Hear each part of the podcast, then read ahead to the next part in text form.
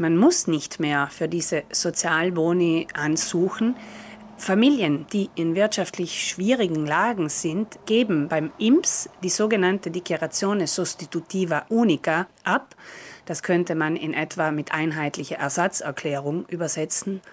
Und dann sollten diese Bonuszahlungen direkt auf den Strom- und den Gasrechnungen auftauchen. Die werden direkt von den Rechnungen abgezogen. Wenn alles klappt, passiert das zum ersten Mal im Juli 2021.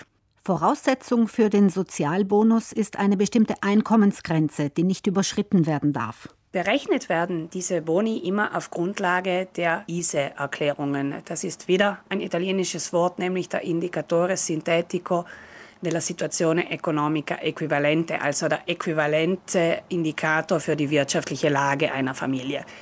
Das ISE-Einkommen darf nicht über 8.265 Euro liegen, wobei das tatsächliche Einkommen höher ist. Der ISE-Wert ist immer geringer als das tatsächliche Einkommen. Bisher mussten Anspruchsberechtigte um den Sozialbonus ansuchen, was weit weniger Menschen getan haben, als darauf Anspruch hätten. Woran das liegt, ist nicht klar. Entweder war ihnen der bürokratische Aufwand zu groß oder sie wussten schlicht und einfach nicht von der Existenz dieses Sozialbonus. Ihren Anspruch anmelden müssen seit Jahresbeginn nur noch ganz bestimmte Stromkunden. Personen, deren Überleben von elektromedizinischen Geräten abhängt, haben ebenfalls ein Recht auf einen Strombonus. Dieser muss allerdings weiterhin angesucht werden, da klarerweise das aus einer reinen Erklärung über die wirtschaftliche Lage nicht hervorgehen kann. Die Steuerboni für Strom, Gas und Wasser bezeichnen Verbraucherschutzorganisationen als ersten Schritt, um Familien mit geringem Einkommen unter die Arme zu greifen. Es bräuchte aber weit mehr, um der aktuellen Situation gerecht zu werden. Die festgesetzte Einkommensgrenze bei einem ISE von 8.265 Euro schließe zu viele Familien aus. Wir sind der Meinung, dieser Wert muss angehoben werden, insbesondere im Hinblick auf die Corona-Pandemie. Und was fast noch wichtiger ist, die Referenzzeiträume müssten abgestimmt werden. Ich muss schneller ansuchen können, wenn sich meine wirtschaftliche Lage verschlechtert hat. Man darf nicht immer auf die Daten des Vorjahres zurückgreifen. Nicht richtig in die Gänge kommt in Südtirol der Wasserbonus.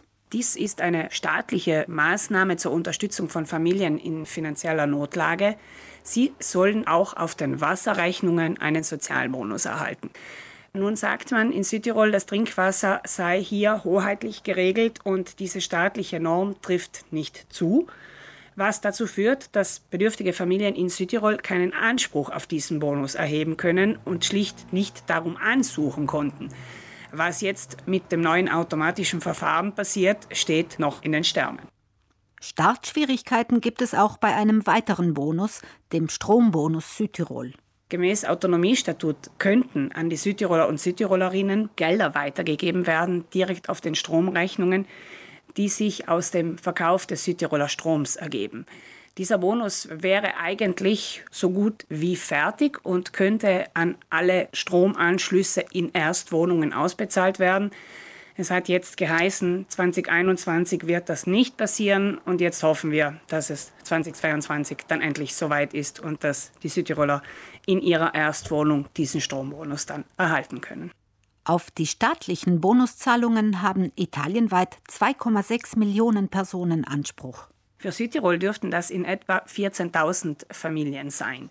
Anspruch hat konkret eine Familie mit einem ISE-Indikator von bis zu 8.300 Euro, beziehungsweise Familie mit einem ISE-Indikator bis zu 20.000 Euro, wenn mindestens vier unterhaltberechtigte Kinder in der Familie sind die Inhaber eines Reddito di Cittadinanza bzw. einer Pensione di Cittadinanza und ein Familienmitglied muss Inhaber eines aktiven Strom- oder Gasanschlusses sein bzw. in einem Kondominium wohnen, wo sich ein solcher befindet.